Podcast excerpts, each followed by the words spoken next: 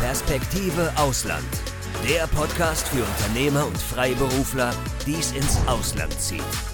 Egal ob Steuerplanung, Auslandsfirmengründung oder Lifestyle-Fragen.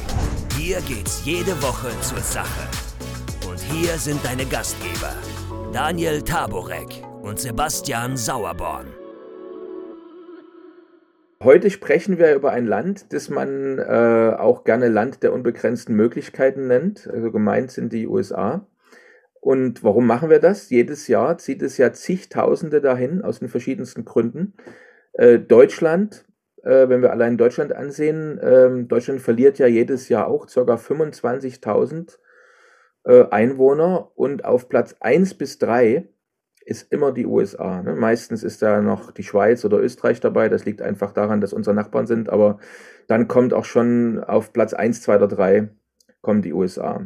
Und deswegen sprechen wir heute äh, mit Frau Henke, äh, die ähm, ein Spez eine Spezialistin ist auf dem Gebiet, äh, Menschen zu helfen, Interessierten zu helfen, da einzuwandern. Habe ich das richtig gesagt, äh, Frau Henke? Am besten, Sie stellen sich unseren Zuschauern und Zuhörern einmal selbst vor.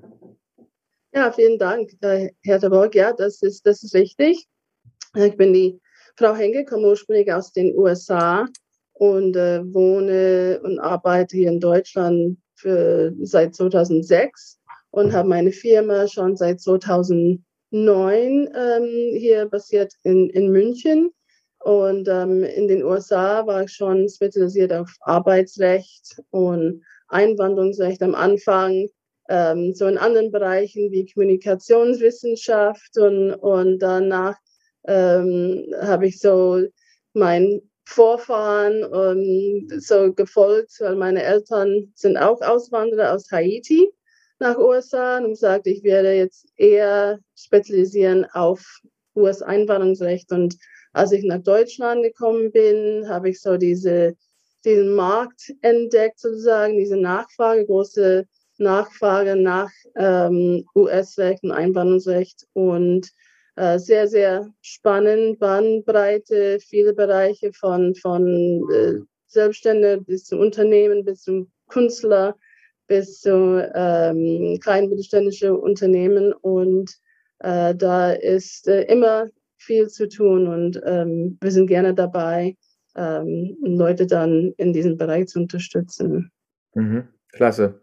Jetzt äh, ist ja so, dass seit 2001 äh, die Migrationspolitik äh, in der USA sehr viel restriktiver äh, geworden ist und auf der anderen Seite aber jetzt in der Corona-Zeit in den letzten zwei Jahren ähm, ähm, natürlich auch durch die Corona-Zeit etwas zusätzlich noch erschwert wurde, gleichzeitig die Nachfrage aber gestiegen ist, gerade in den letzten äh, zwei Jahren. Also bei uns ist zumindest so, dass äh, die Anfrage zum um Umzug ins Ausland generell stark zugenommen hat und besonders Unternehmer äh, überlegen halt, ihren Unternehmenssitz äh, zu verändern.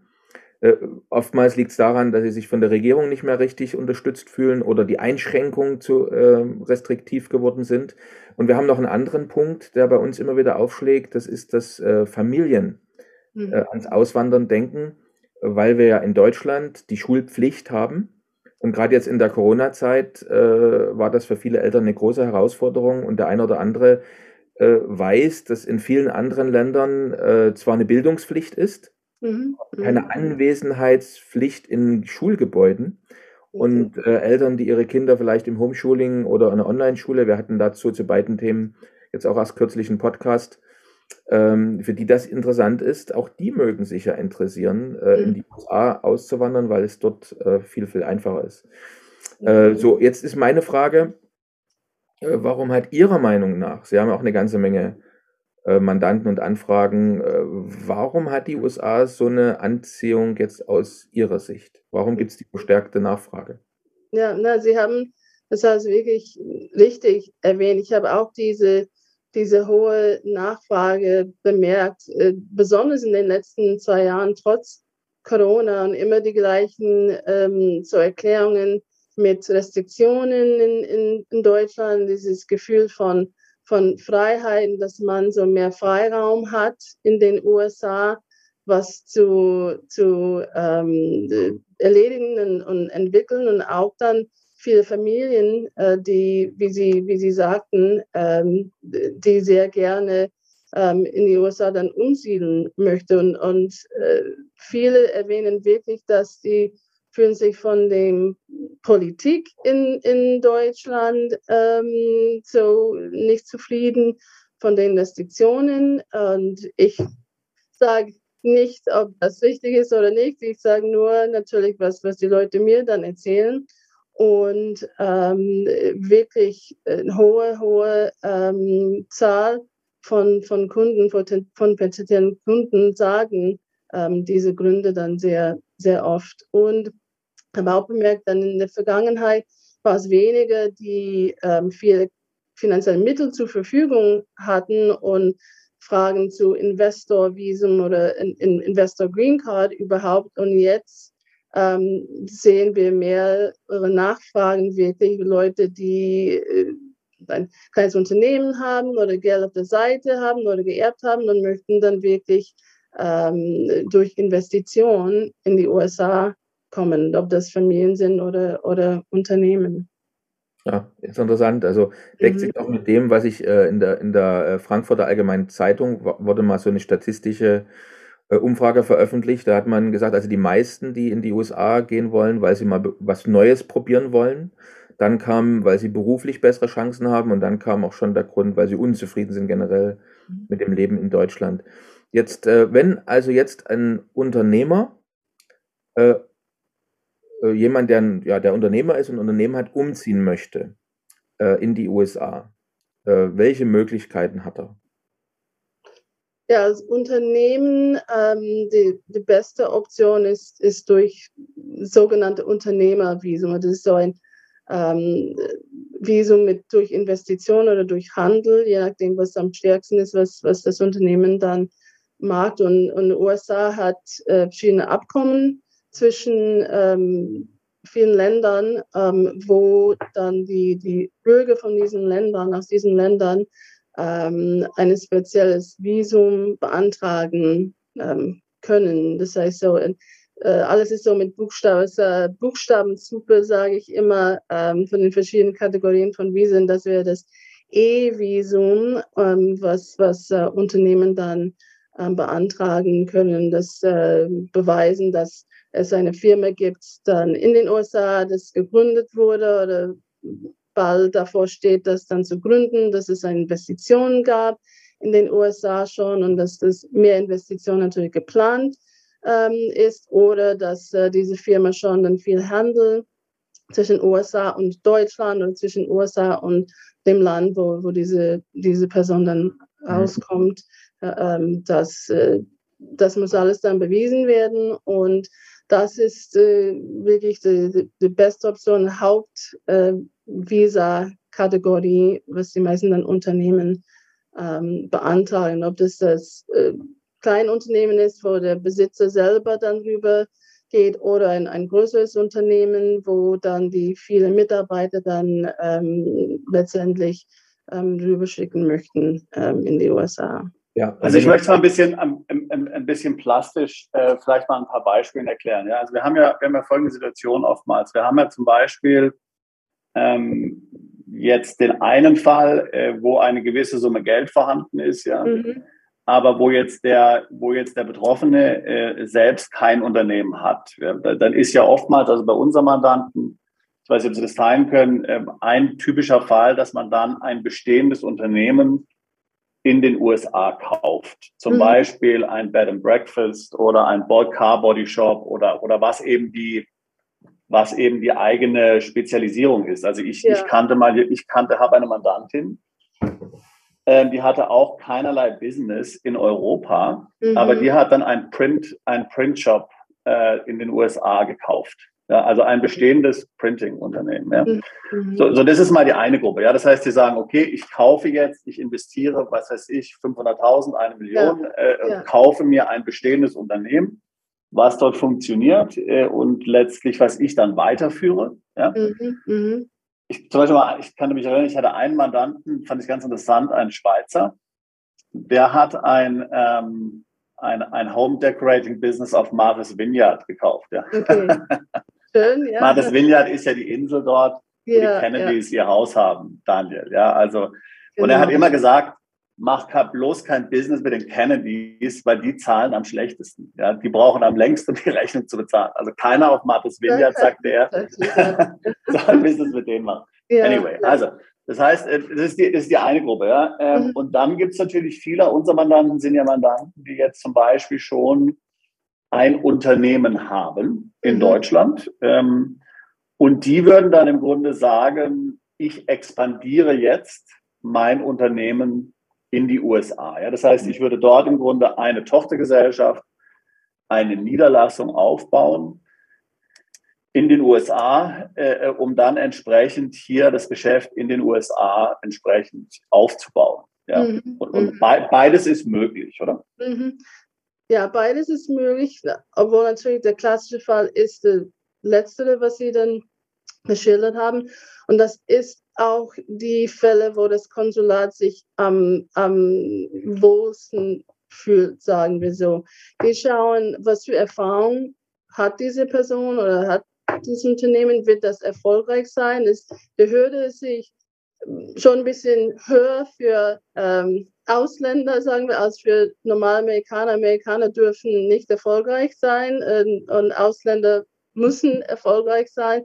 So, wenn das Konsulat sieht, okay, diese Person hat überhaupt keine Erfahrung im, im Restaurantbereich, ähm, in diesem Bereich, wo diese Person jetzt sein Business in den USA kaufen möchte, da hat das Konsulat dann Bedenken. Und, und jeder Fall ist anders und, und da muss man sehen, okay, wird diese Person jetzt irgendjemand anstellen, der Erfahrung hat in diesem Bereich, sodass das Konsulat das Gefühl hat, okay, das, äh, das wird erfolgreich sein. Oder ähm, wird diese Person kurz davor äh, Training machen oder das, das Business kaufen, aber noch in Deutschland bleiben oder wo immer und äh, Training machen, bevor diese Person dann übergeht. So von daher. Vielleicht, vielleicht habe ich Sie kurz unterbrechen äh, wollen, ja. weil das ist ein ganz wichtiger Punkt, den Sie da ansprechen. Ähm, äh, das, das E-Visum, wenn ich es richtig verstanden habe, wird also letztlich bearbeitet vom Konsulat oder ja. von der amerikanischen Botschaft in Deutschland oder in der Schweiz oder in Österreich, wo man immer man eben lebt. Mhm. Nicht in den USA, sondern letztlich lokal. Nein, ich werde versuchen, das äh, schnell zu erklären. Es ist ein bisschen schwierig. Es gibt verschiedene Kategorien von Arbeitsvisum.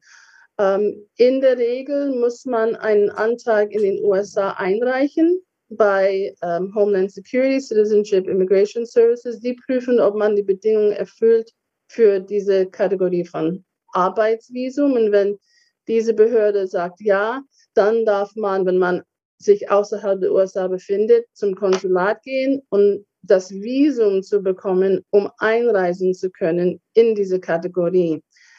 Ähm, bei dem E-Visum, das ist quasi die einzige Kategorie, wo das Konsulat sagt, uns ist egal, was die Behörden in den USA gesagt haben. Wir nehmen das nicht wahr. Sie müssen alles nochmal einreichen bei uns sodass wir das prüfen können. Und, und deswegen macht es am meisten Sinn, wenn man sowieso äh, in Deutschland ist oder außerhalb der USA ist, das einfach direkt beim Konsulat einzureichen und nicht in den USA einzureichen, weil das Konsulat sagt, sie müssen das sowieso nochmal einreichen. Wenn man sich schon in den USA ist, in eine andere Visa-Kategorie und möchte wechseln, äh, war Student und hat ein Business gegründet und möchte jetzt das E-Status, den E-Status beantragen und den USA nicht verlassen. Das wäre ein Fall, ein Beispiel, wo es Sinn machen könnte, den Antrag bei der Behörde in den USA zu beantragen. Äh, mit im Hintergrund, Hintergedanken, wenn diese Person irgendwann mal die USA verlassen muss, dann muss er das Visum vom Konsulat bekommen und das Konsulat will alle Unterlagen nochmal fordern und prüfen. So deswegen in der Regel ist es am besten, das beim Konsulat einzureichen. Jetzt haben wir also gehört, wie es ist, als Unternehmer in die USA auszuwandern, also welche Visa es gibt und was man für die Beantragung alles braucht. Wie sieht es aber aus, wenn man auswandern will, um sich zum Beispiel mit seiner Pension oder Rente in den USA zur Ruhe zu setzen? Oder was gilt für Privatiers mit ausreichend Vermögen? Wie die Visabedingungen für solche Personen ausschauen, darüber sprechen wir jetzt. In den USA gibt es noch nicht so eine bestimmte Visa-Kategorie für diese Personen, so Retiree-Visum oder Privatier-Visum sozusagen. Ähm, das muss, wenn, wenn diese Personen planen, wirklich auf Dauer permanent in den USA dann zu wohnen, ähm, das geht normalerweise dann durch eine Green Card, das ist der, der Daueraufenthaltserlaubnis und das muss oder könnte man dann durch Investitionen machen, als Privatier zum Beispiel. Und ein Senioren, die, die sich genug Geld haben, um das zu machen, ähm, ohne dass die zum Beispiel ein, eine eigene Firma ähm, zu gründen. Es gibt so eine Investition Green Card, wo man selber was betreibt, aber es gibt auch eine Investition Green Card durch sogenannte Regional Centers. Ähm, um kurz zu erklären, das sind so ähm, Programme, Projekte, die schon genehmigt wurden von der Immigrationsbehörde und man investiert dann in diesen Projekten als, als so Limited Partner und äh, diese, diese schon genehmigte Projekte haben schon bewiesen, dass es genug Arbeitsplätze geschaffen wird für jeden Investor. Und nach einem sehr langen, langen Prozess äh, bekommt man dann einen permanenten Green Card. Das ist so eine ein abgekürzte Erklärung, was ist so, so ähm, bisschen kompliziert. Das sind momentan wirklich als, als Green Card, als permanenten Resident ähm, die Optionen für Senioren oder, oder Privatier dann in den, in den USA zu wohnen. Ähm, Regional Center momentan nur kurz dazu, das sind so auf Eis, weil dieses Programm muss immer dann verlängert werden. Momentan äh, steht viel Diskussion, wann das verlängert wird, so dass es noch nicht verlängert. Sonst, ähm, es gab auch eine Kategorie, aber die Zukunft von der Kategorie ist auch in Frage. Es heißt so Entrepreneur, ähm, Startup. Ähm, Kategorie, ähm, wo viele versuchen vielleicht hier was, was zu machen. Aber das ist immer in Verbindung mit irgendwelcher Arbeit. So einfach in den USA, hier ist mein Geld und ich möchte nichts machen, das ist ähm, schwierig, wieder außer diese Investitions Green Card. Hm. Ähm, Jetzt ja. haben wir gerade die, die Investitions-Green Card äh, nochmal angesprochen. Mhm. Investorenvisum. Ähm, da liest man ja mitunter verschiedene Angaben. Also es geht jetzt mal um das, äh, äh, ähm, das substanzielle Investment, mhm. das man da bringen muss. Und äh, manchmal liest man, dass man 150.000 Euro zum Beispiel investieren müsste. Manchmal liest man höhere Beträge oder mhm. mhm. niedrige Beträge. Was sind denn da Ihre, oder was kennen Sie für konkrete Anforderungen mhm. Fälle oder ja. von den Zahlen? Man, man muss sich dann unterscheiden zwischen dem Investor Green Card und Investor Arbeitsvisum quasi. So sind zwei verschiedene Kategorien. Eine ist keine so Daueraufenthaltserlaubnis, sondern ein Arbeitsvisum sozusagen, was bis zu fünf Jahren ähm, genehmigt werden kann. Und dann muss man wieder das beantragen und, und beweisen, dass man die Bedingungen erfüllt. Und da gibt es eigentlich keinen konkreten so Mindestbetrag, was man beweisen muss. Es kommt auf das Unternehmen, auf den Plan, auf den Business. Ähm, wir haben alles ähm, beantragt genehmigt bekommen, so von 30.000 bis, bis Millionen. Die Behörde will sehen, wie wie groß ist das Projekt, wie klein. Wenn es ein kleines Projekt ist, Tante Emma Laden, dann möcht, möchte das Konsulat sehen, dass natürlich man so viel wie möglich von der, von der, von der ähm, möglichen Anlaufskosten und Investitionen schon getätigt wurde, wurde ob das dann 30.000 ist oder 50.000. Wenn es ein größeres Unternehmen ist, wo in, am Ende Millionen dann investiert wird, dann reicht es, wenn am Anfang nur 150.000 investiert wurde. Aber das Konsulat will konkret sehen, dass man ähm, nicht leicht einfach ähm, sagt, nee, das mache ich nicht mehr. Man, das heißt irrevocably committed, weiß nicht, wie man das auf, auf Deutsch sagt, aber es muss wehtun, wenn man sagt, ich mag das nicht mehr. So, das ist auf der einen Seite. Die Investitions Green Card, das ist fest geregelt dann ähm, im Gesetz. Ähm, dass, wenn das kein Regional Center Program ist, muss man, hätte man 1 Million ähm, Dollar investieren sollen und zehn Arbeitsplätze ähm, geschaffen. Regional Center, das ist dann weniger, je nachdem, ob das eine wirtschaftliche, so deprimierte Gegend ist. Das war auch dann 500.000 oder, oder 1 Million, aber das wird wahrscheinlich teurer sein, aber es gibt momentan ähm, ähm, so äh, vom Gericht und vom, vom Senat sagen wir, dass Diskussion, ähm, äh, ob das dann gleich bleibt oder teurer wird und wie. Und es ist so eine, eine komplizierte Rechtsstreit ähm, momentan. Ähm, und hoffentlich wird das dann im Februar ähm, beendet und dann gibt es Klarheit. Aber da ist es definitiv geregelt, wie viel man investieren muss. Und bei der ähm, Arbeit, bei dem Arbeitsvisum, da ist es nicht geregelt. Je mehr, desto besser natürlich, aber es kommt immer auf, ähm, auf das Unternehmen an, auf, auf den, den Businessplan.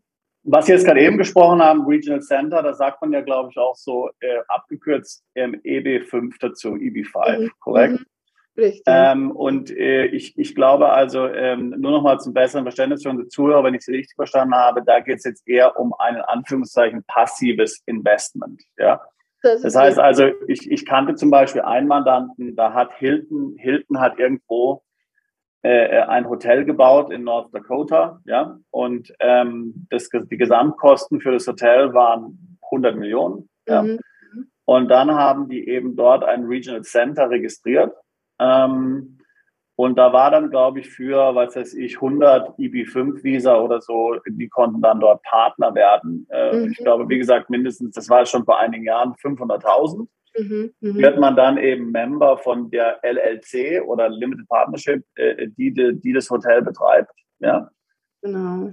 Und ähm, dann hat man also dann im Grunde einen passiven Weg, ohne dass man jetzt dort selbst unternehmerisch tätig ist, mhm. ja, äh, sondern kann einfach dann, ist eben Teilhaber in diesem, in, in diesem Unternehmen, bekommt halt seine Gewinnausschüttung und das war's. Ähm, mhm. Und es wurde ja, glaube ich, EB5 vor allen Dingen, mein Verständnis, was ich gelesen habe, verwendet sehr viel von, auch von chinesischen Investoren, ja.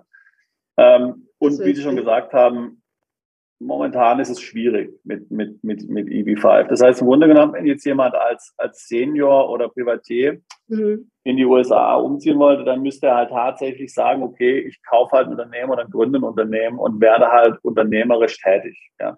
So genau. anders, ähm, außer natürlich, es ist jetzt ein Künstler, das haben Sie ja vorhin schon angesprochen, mhm. irgendein Künstler, Sportler oder sowas, dann gibt es ja nochmal andere Regeln dann. Ja.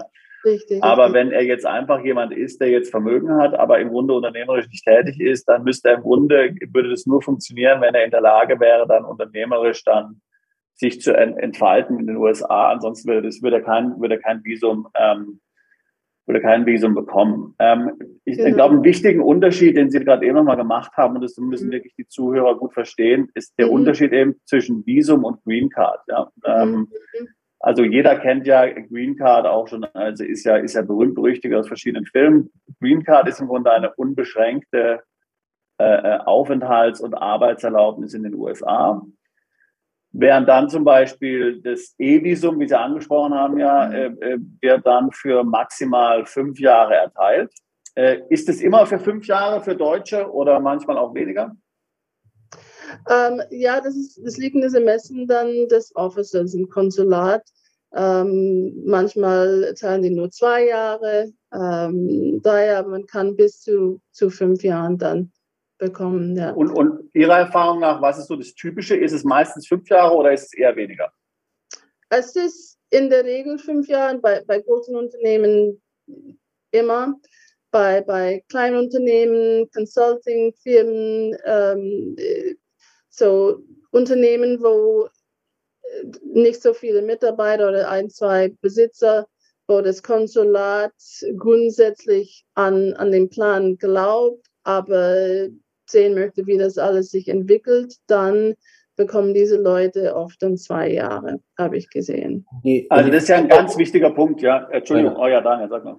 Ja, äh, ich habe dann dazu eine spontane Frage. Die Verlängerung dann, wird die wieder vom Konsulat bearbeitet oder wird die dann in den USA äh, genehmigt und bearbeitet? Man hat die Optionen, das muss man dann gut, sich gut überlegen. Ähm, am einfachsten ist das immer dann über das Konsulat zu machen, weil, wie gesagt, wie, wie vorhin erzählt, ähm, irgendwann mal, wenn das Visum abläuft und man die USA verlassen muss, wird das Konsulat eh sowieso alles wieder verlangen. Wenn man weiß, mh, hm, ich muss die USA nicht verlassen, ich bleibe hier so lange, wie es geht, dann könnte man den Antrag innerhalb der USA einreichen. Also ein ganz wichtiger Punkt für unsere Mandanten, äh, für unsere Zuhörer, äh, wie Sie schon gesagt haben, also man muss im Grunde äh, ja bei der Visumsbeantragung dann einen Businessplan einreichen. Mhm. Und im Grunde genommen das Konsulat prüft dann, ob man die, was im Businessplan, ich sage mal, angekündigt wird, auch tatsächlich einhält. Ja. Deswegen sehr wichtiger Punkt natürlich, der Businessplan muss realistisch sein. Ja. Mhm. Man soll nicht irgendeinen Businessplan schreiben, wo man hier irgendwie die Welt verspricht und sagt, man, man schafft 100 Jobs oder so, wenn man in Wirklichkeit gar nicht kann. Ja? Äh, in Wirklichkeit nur fünf Jobs schaffen kann, weil ansonsten steht man nach zwei Jahren da, äh, die schauen den mhm. Businessplan an und sagen, naja, du hast gesagt, du hast zehn Jobs in zwei Jahren oder 100 Jobs und jetzt hast du nur drei, also dann war das Visum, hat sich das Visum erledigt. Ja. Sind sie auch so, ja. Genau, genau. Und die achten wirklich sehr viel drauf. Jetzt in, in letzter Zeit haben wir das bemerkt. Früher haben die nur wirklich ein bisschen über das, so den alten Plan geschaut bei einer Verlängerung, haben gesagt, okay, wie wird es dann weitergehen? Aber wir haben auf jeden Fall bemerkt, dass die wirklich, man muss sogar ähm, was von dem alten Antrag dann vorlegen, wie war es davor, die vergleichen das und, und, und wir sehen, ob man wirklich dazu gehalten hat. Und das ist sehr wichtig, ähm, ja, mit Hilfe von Steuerberater, Businessplan ähm, mache, dass es nicht einfach erfundene ähm, ähm, Zahlen sind, sondern wirklich konkrete auf jeden Fall. Und, und, da möchten wir auch mit, mit Partnern damit arbeiten und, und nicht sagen, ja, einfach irgendwas, das ist, das ist egal, das stimmt auf jeden Fall nicht. Der Unterschied zwischen Visum und Green Card ist also, die Dauer der Aufenthaltsgestattung. Während die Green Card eine unbegrenzte Zeit gültig ist, gibt es für jedes Visa eine begrenzte Zeitspanne, in der man sich in den USA aufhalten darf. Je nach Entscheidung des Konsulats maximal fünf Jahre. Dann heißt es rechtzeitig eine Verlängerung beantragen. Wie ist es aber, wenn ein Unternehmer oder Privatier ein Visum erhalten hat, aber auch seine Familie mitnehmen will. Darüber sprechen wir jetzt noch. Ich will nicht sagen, dass überhaupt keine Sorgen. Ähm, in, in der Regel äh, Familienmitglieder, die so enge Familienmitglieder bekommen ein, ein Visum, um äh, Haut, den Hauptantragsteller zu begleiten. So Ehepartner, Kinder unter 21, äh, so unverheiratete Kinder. Es ist schwierig, wenn man ähm, ähm, die, die Eltern bringen möchte, so die Mutter, Schwiegermutter, so Oma ähm, rüber, um, um mit den Kindern dann, dann zu, bei den Kindern dann zu unterstützen. Das ist dann schwierig. Aber enge Familienmitglieder haben so Anspruch drauf. Ähm, Gleichgeschlechter auch, solange man verheiratet ist. Es ist schwieriger für Lebensgefährte. Ähm, da ist, ist es nicht unmöglich, aber der Lebensgefährte zum Beispiel muss dann ein einfaches normale Besuchervisum beantragen, um den Hauptantragsteller zu begleiten und darf dann nicht arbeiten, äh, weil das ist kein, kein Arbeitsvisum. Hm. Ähm, Entschuldigung. Ähm, äh, es ist schwierig, wenn zum Beispiel in, ähm, in, im Hintergrund oder irgendwas in der History von Familienmitgliedern da eine Vorstrafe ist, ähm, irgendein Problem, dann kann es sein, dass der Ehepartner zum Beispiel dann kein Visum bekommt oder eine Sondergenehmigung braucht, weil trotz dass das als Familie dann gleichzeitig beim Interview beantragt wird, werden jeder natürlich individuell geprüft auf, auf die Bedingungen, besonders ähm, sogenannte Inadmissibility. Das heißt, gibt es einen Grund, dass diese Person kein Visum bekommt aufgrund von ansteckenden Krankheiten, Vorstrafen, ähm, Stoße gegen Immigrationsgesetze und, und so weiter. Hm. Okay. Jetzt ähm, die, haben wir am Anfang schon über die Gründe mhm. gesprochen, für einige äh, Deutschland zu verlassen oder sich auch für die USA zu interessieren. Äh, manch einer gefällt ja die steuerliche Situation jetzt in Deutschland äh, eher weniger, sagen wir es mal so.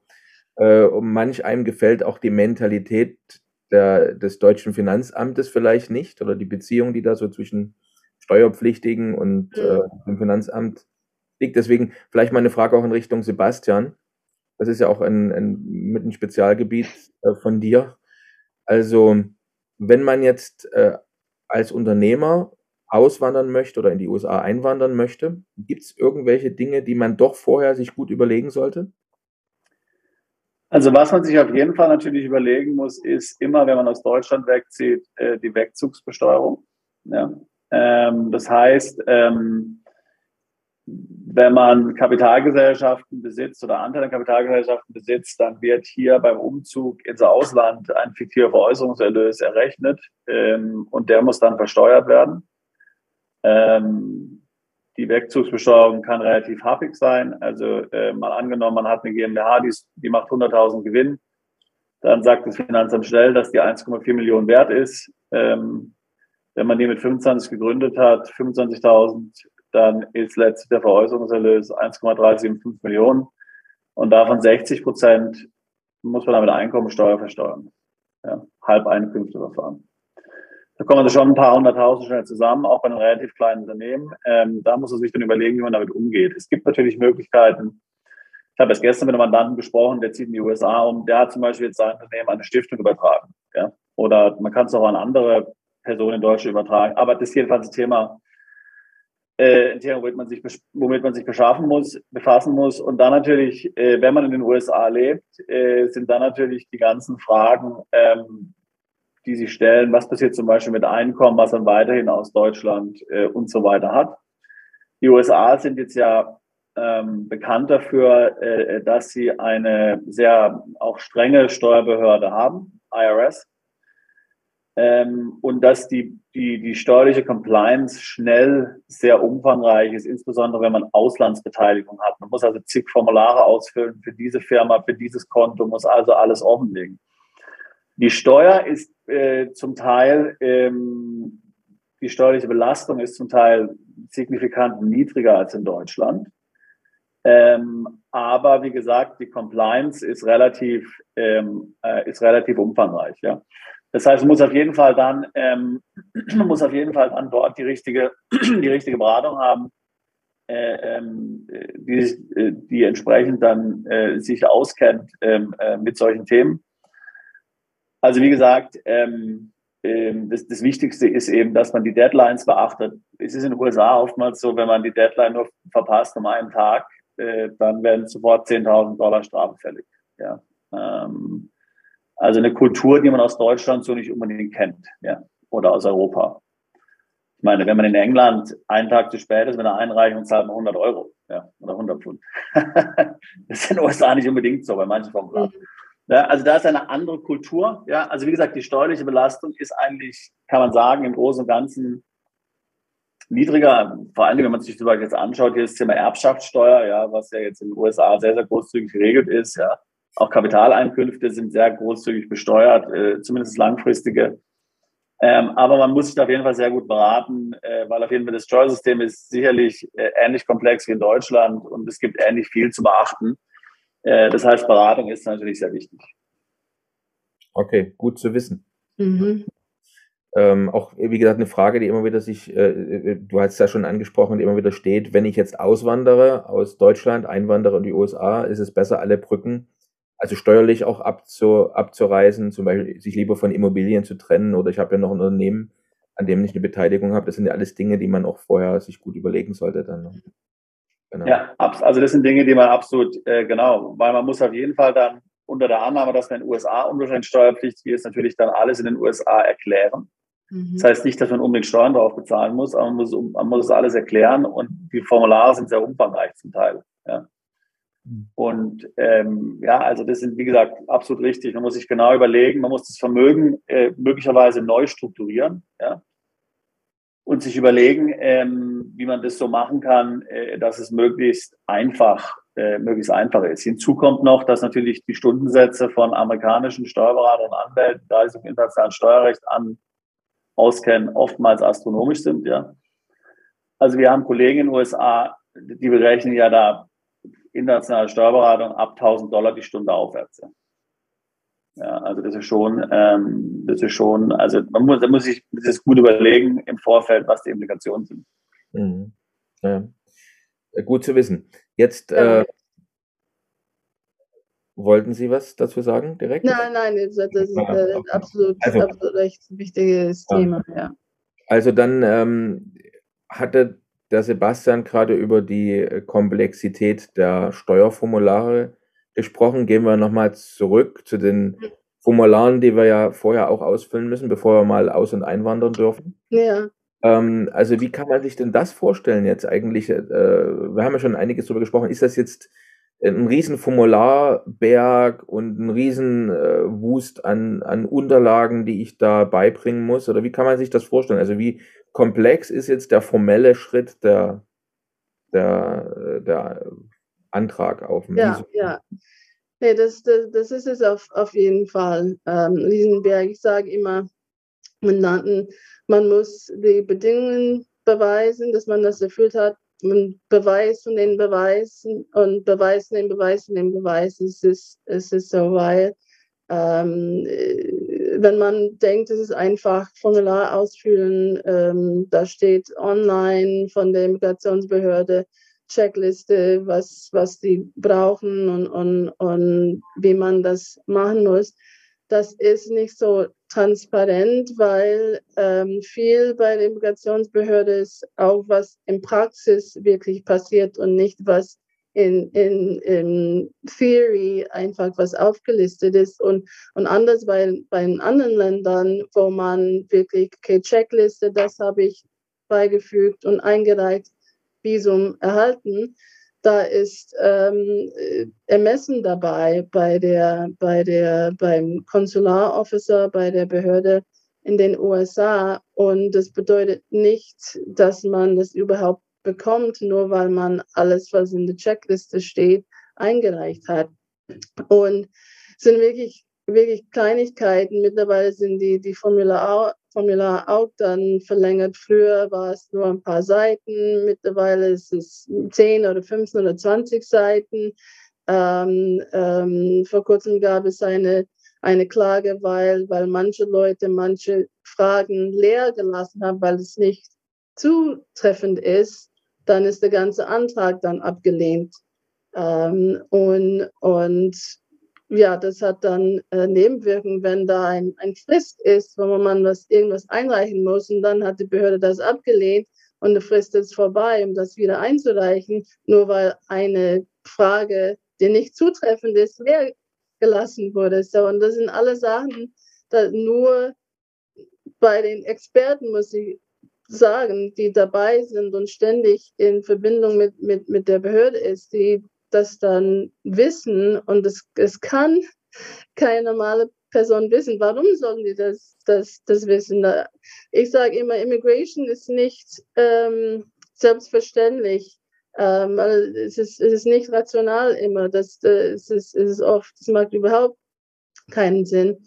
Und äh, besonders zum Beispiel beim E Visum, so diesen Unternehmervisum, Investorhandel, da ähm, muss man viel Unterlagen dann ähm, einreichen, von Steuererklärungen bis, bis ähm, Businessplan, ähm, Informationen zum, zu, ähm, was das Unternehmen vielleicht in Deutschland gemacht hat und was äh, geplant ist in den USA.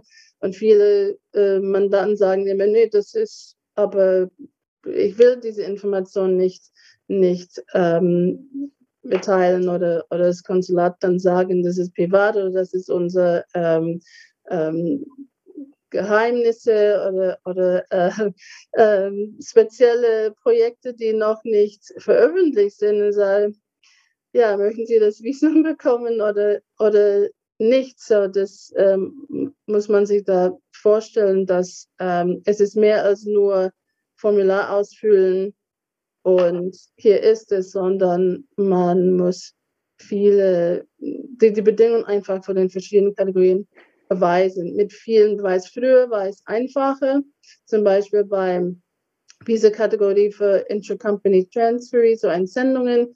Manager aus Deutschland wird zu einer Niederlassung ähm, in USA ähm, als Manager dann, dann ähm, so entsendet. Und früher Titel ist Manager von einer Abteilung, das ist, was er macht. In den USA Manager von dieser Abteilung, das ist die Tätigkeitsbeschreibung. Das immer, früher hat das gereicht vor, vor zehn Jahren, jetzt ist es, ja, das ist nur ein Titel. Ähm, gibt es ein Team? Hat er, ähm, ist ein Supervisor? Wer mag was? was? Gibt es eine Tabelle von wie viel Prozent von dem Tag ist äh, wirklich managen und wie viel nur ähm, administrative Tätigkeiten.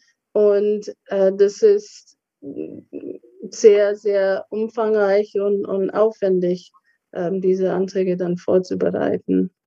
Also wir sehen das ja auch, ähm, wir sehen das ja auch immer wieder, ja, mit, mit, mit, äh, mit Mandanten. Also ich meine, ich selbst auch habe in den USA gelebt längere Zeit und hatte auch mehrere Visa. Ähm, also ich sage immer, die Visa-Mappe und die Unterlagen am Ende waren mindestens 500 Seiten. Ja. Mhm. Mhm. Mit allem drum und dran, also mit Kontoauszügen, mit, ähm, mit, mit Businessplanen und so weiter und, und den ganzen Formularen. Ja. Also das heißt, ähm, das ist ein riesiges, ähm, das ist ein riesiger Wust ja, an, ja. An, an Dingen. Und wie gesagt, also man muss es auch ganz deutlich sagen, ohne einen spezialisierten Anwalt äh, funktioniert es nicht. Ja, also mhm. die meisten würden es nicht hinbekommen. Ja. Und selbst mit spezialisiertem Anwalt, ich weiß nicht, wie lange Sie brauchen, um die Visa zu bearbeiten, äh, bis man dann wirklich alles zusammen hat und es einreichen kann. Die Vorbereitung dauert mindestens drei Monate. Ja, ja das ist wichtig. Das ist also bis man einen Businessplan geschrieben hat, die ganzen ja. Unterlagen zusammengesucht hat. Also vor allen Dingen, weil die meisten auch nicht Zeit haben, sich damit Vollzeit zu beschäftigen. Die müssen mhm. das ja nebenher machen. Und das sind wirklich also gigantische Mengen an Unterlagen. Das darf man nicht unterschätzen. Ja, ja. ja. Ich sage immer, dass, dass Leute mindestens sechs Monate planen müssen von Vorbereitung, ähm, Einreichen und Bearbeitung ähm, von der Behörde, dass äh, sechs Monate im Voraus schon anfangen sollte. Ja. Ähm, kann jetzt jemand, weil Sie das gerade sagen, kann jetzt jemand in der Zeit, in den sechs Monaten, wenn das bearbeitet wird, aber zum Beispiel mit dem, äh, mit dem anderen Visum äh, einreisen wahrscheinlich? Ja, ja. Und gibt es da irgendwelche Restriktionen, also äh, was er nicht auf keinen Fall machen darf, sonst hat das negative Konsequenzen auf das beantragte Visum mhm. beispielsweise? Ja, nee, das Konsulat behält den Pass nicht. Man darf mit, mit Esther ähm, normale ähm, Besuche, ähm, Einreisen dann in die USA machen und keine produktive Arbeit, aber alles, was dann um diesen Business dann aufzubauen, äh, Meetings mit, mit, mit Kunden oder ähm, Verträge zu unterschreiben und, und Zeitvisits zu machen, das ist alles erlaubt. So Esther ist nicht nur, um als Tourist einzureisen und Besucher, aber auch für geschäftliche Tätigkeiten, was nicht mit produktiver Arbeit zu tun. So das äh, alles so beim ähm, Unterstützung von Aufbau von, von dem Unternehmen sagen. So, und das hat keinerlei dann negativen Einfluss auf der Bearbeitung von dem ähm, Investorantrag beim, beim Konsulat. Das, das läuft dann, das läuft normal und das ist kein Problem. Gut. Eine Sache wollte ich noch fragen, wie Ihre Erfahrung ist. Also wir hatten, ähm, äh, wir hatten bei vielen Mandanten äh, das Gefühl, dass also unter, unter Präsident Trump, muss man doch sagen, äh, die Zügel, wie sagt man so schön, deutlich angezogen wurden. Also dass es strenger wurde, auch zum Teil irrational, ähm, mhm. nicht, nicht erklärbar ähm, und so und ähm, auch viele, viele Anträge abgelehnt wurden. Ähm, wie sehen Sie das strategisch und, und wie sehen Sie das jetzt? Ich meine, gut, die, die neue Regierung ist noch nicht allzu lange jetzt dort im, im Sattel und man hat natürlich sehr viel auch jetzt mit Corona zu tun. Mhm. Äh, mhm. glauben Sie, dass das, ähm, ähm, und man hat ja auch zu allen möglichen Dingen was gehört, immer Dreamers-Programm sollte dann abgeschafft werden und sowas. Äh, glauben Sie, dass sich das ändert oder wird es weiterhin sehr strikt bleiben? Wie ist da Ihre, wie ist da Ihre, wie ist da Ihr Gefühl? Wie ja, sehen Sie das? Ja. Ja, wir, wir sehen schon eine, eine Lockung, sagen wir in Anführungs, äh, Anführungsstrichen, dass, dass ähm, es nicht mehr so strikt sein wird, natürlich je nach Kategorie, je nach, je nach Visa, wie unter Trump. Ähm, zum Beispiel unter Trump war die Strategie, selbst wenn man schon ein Visum hatte, ein, ein Arbeitsvisa-Kategorie, wenn es Zeit ist für die Verlängerung, die, die ähm, frühe Genehmigung gar nicht wahrgenommen wird. Man muss also quasi alles neu ähm, belegen, ähm, beweisen, trotz dass es nur eine Verlängerung ähm, ist. Und, und konkret jetzt ähm, mit beiden hat die Migrationsbehörde gesagt, nee, das ist nicht mehr ähm, der Fall. Wir werden schon jetzt die alte Genehmigungen dann wahrnehmen. So, wir, wir sehen schon, peu à peu sagen wir so manche Lockerungen, zum Beispiel bei dem Investorvisum, ähm, wo eine Firma schon registriert wurde und die möchten, ähm, die wollten Mitarbeiter rüberschicken, ähm, hieß es beim Konsulat, okay, warum konnte kein Amerikaner dann ähm, diese, diese Stelle dann machen? Alles unter diese Buy American, Hire American, was dann Trump durchgeführt hat. Das ist immer noch da, aber wird jetzt ähm, immer weniger. So sagen, bevor bei American High American war das gar nicht auf dem Schirm vom Konsulat. Ab, ab und zu ein Officer hat das erwähnt, aber war, war nicht so auf dem Schirm.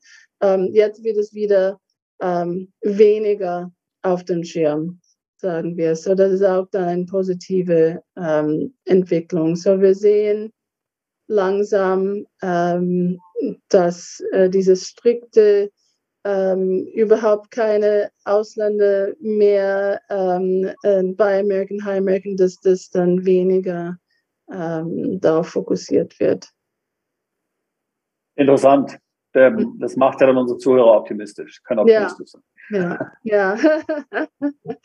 ja auf, jeden, auf jeden Fall. Ich weiß nur natürlich am Anfang mit dem ganzen Covid, und diese, diese Einreisesperre, dass, dass so viele ähm, Geschäftsleute und Unternehmen haben gehofft, dass das schneller ähm, aufgehoben ähm, wäre, dass sie sagen, okay, Trump ist nicht mehr da, jetzt Biden, super, Aus Eingangs Einreisesperre vorbei. Und dass das, nicht so schnell passiert ist, natürlich ähm, waren sehr viele ähm, verärgert, aber Gut, also auf jeden Fall, Sie haben recht. Also wir haben Mandanten, ich glaube, die haben jetzt ein Jahr auf den Termin gewartet oder so, ja. Ähm, also das ist Wahnsinn, das der Hammer, ja. Wie lange das zum Teil jetzt sich verzögert hat. Also da ist schon tatsächlich viel Geduld, viel Geduld ja. notwendig. Ja. ja. Vor allen Dingen, wenn man jetzt keine Exemption oder so hat, ja. Genau. Ähm, also es ist schon, also hat, wird schon die Geduld geprüft, wie man so schön sagt. Ja. Ja, auf jeden Fall. So, na, aber jetzt ist das ist der Schwere einigermaßen vorbei, gut für für Geimpfte. Aber mal, mal schauen. Ich meine, deswegen sage ich, Immigration, das ist, das ist ständig ähm, äh, ein Wechsel und, und ähm, äh, selbst, ich mag das seit, seit 20 Jahren, das ist immer was Neues, was, was kommt, was mag das interessant, aber manchmal frustrierend natürlich. Jetzt haben Sie gerade am Ende noch äh, betont für Geimpfte. Das heißt, äh, ist es, wie ist es momentan, wenn jemand zum Beispiel aus bestimmten Gründen noch nicht geimpft sein kann, äh, hat er da keine Möglichkeit oder wie, wie, wie, äh, ja, wie sieht das jetzt aus? Es gibt sehr wenige Ausnahmen. Ähm, Ähm, die Hauptregel ist, man muss geimpft sein, um, um die USA einzureisen. Wenn das aus medizinischen Gründen nicht geht, da muss man seinen Test dann von einem Arzt ähm, holen, zu erklären, warum. Ähm, oder wenn man aus einem Land kommt, wo Impfungen noch nicht so verbreitet ähm, sind, dann ähm, muss man das dann belegen. Ähm, das sind so ein paar von den, von den Ausnahmen, aber sonst, ähm, wenn man nur aus persönlichen Gründen sich nicht impfen lassen möchten, dann reicht es leider nicht für die USA. Okay. Auch gut zu wissen, vielleicht für den einen oder anderen. Ja, ja. Schön. Dann habe ich erstmal keine größeren weiteren Fragen mehr. Sebastian? Nö, nee, war sehr, sehr interessant. Jetzt kann noch, jetzt kann noch ähm, Frau Henke noch sagen, wie Mandanten Sie erreichen, die Interesse haben an, der, an Ihrer Dienstleistung. Genau. Ja, gerne. Ich, ich wollte nur einen Punkt, einen Tipp dann für, für Leute ist es, ähm, die versuchen immer, ah, wie kann ich dann länger als 90 Tage in den USA bleiben, sondern ich beantrage einfach ein, ein Visum oder Besuchervisum. Ähm, ich empfehle immer dann, dass, wenn es geht mit ESTA, dass die Leute so, so lange wie möglich, so weit wie möglich ESTA ähm, mit ESTA einreisen, weil wenn man für ein Visum abgelehnt wird, wird Esther in der Regel nicht mehr gültig sein. Und das ist eine hohe Strafe zu zahlen, nur äh, aufgrund von einer Ablehnung von einem Visum, wo man vielleicht leichtsinnig sagt, okay, denkt, ich beantrage das und versuche das, oh, abgelehnt, Esther steht nicht mehr zur Verfügung. Und dann redet man so in, in einem Teufelskreis, wo, okay, ich, ich brauche ein Visum, bekomme kein Visum und versucht dann ähm, jahrelang so, wenn es, wenn es geht, einfach mit Esther ähm, einreisen, Geschäfte gründen, was, was machen. Und äh, bevor man dann ein richtiges Arbeitsvisum dann beantragt, nicht einfach ein Besuchervisum äh, probieren, ja. äh, wenn es nicht nötig ist. Das ist, das ist ein sehr wichtiger Punkt. Also wir kennen tatsächlich Mandanten, denen genau das passiert ist. Ja. Also die haben, die haben sich gesagt, ja, ich will da länger bleiben, haben naiv ein Visum beantragt, dann wurde das Visum ähm, äh, nicht genehmigt. Ja. Mhm. Und damit ist ESTA hat sich dann erledigt. Ja.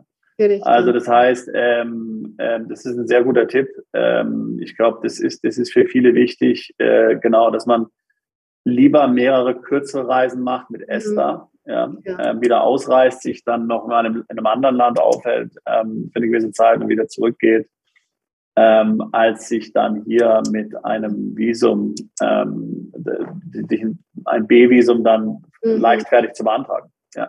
ja. Ich glaube, das ist ein ganz guter Tipp, ja. ja. Also, vielen Dank.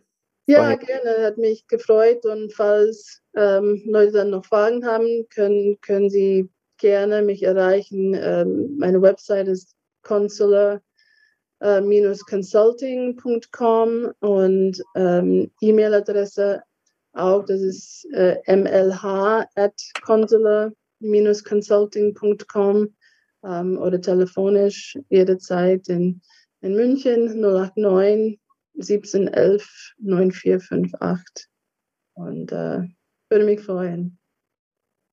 Ja. Herzlichen Dank für die Zeit. Frau ja, sehr gerne. Danke, danke. Danke, Wiedersehen. Bis zur nächsten Folge von Perspektive Ausland, der Podcast für alle Unternehmer, die es ins Ausland zieht. Übrigens, wenn ihr keins unserer interessanten Videos mehr verpassen wollt, dann klickt doch jetzt gleich auf den Abonnieren-Button und auf die Glocke. Auch über Kommentare, Fragen oder einen Daumen hoch freuen wir uns sehr.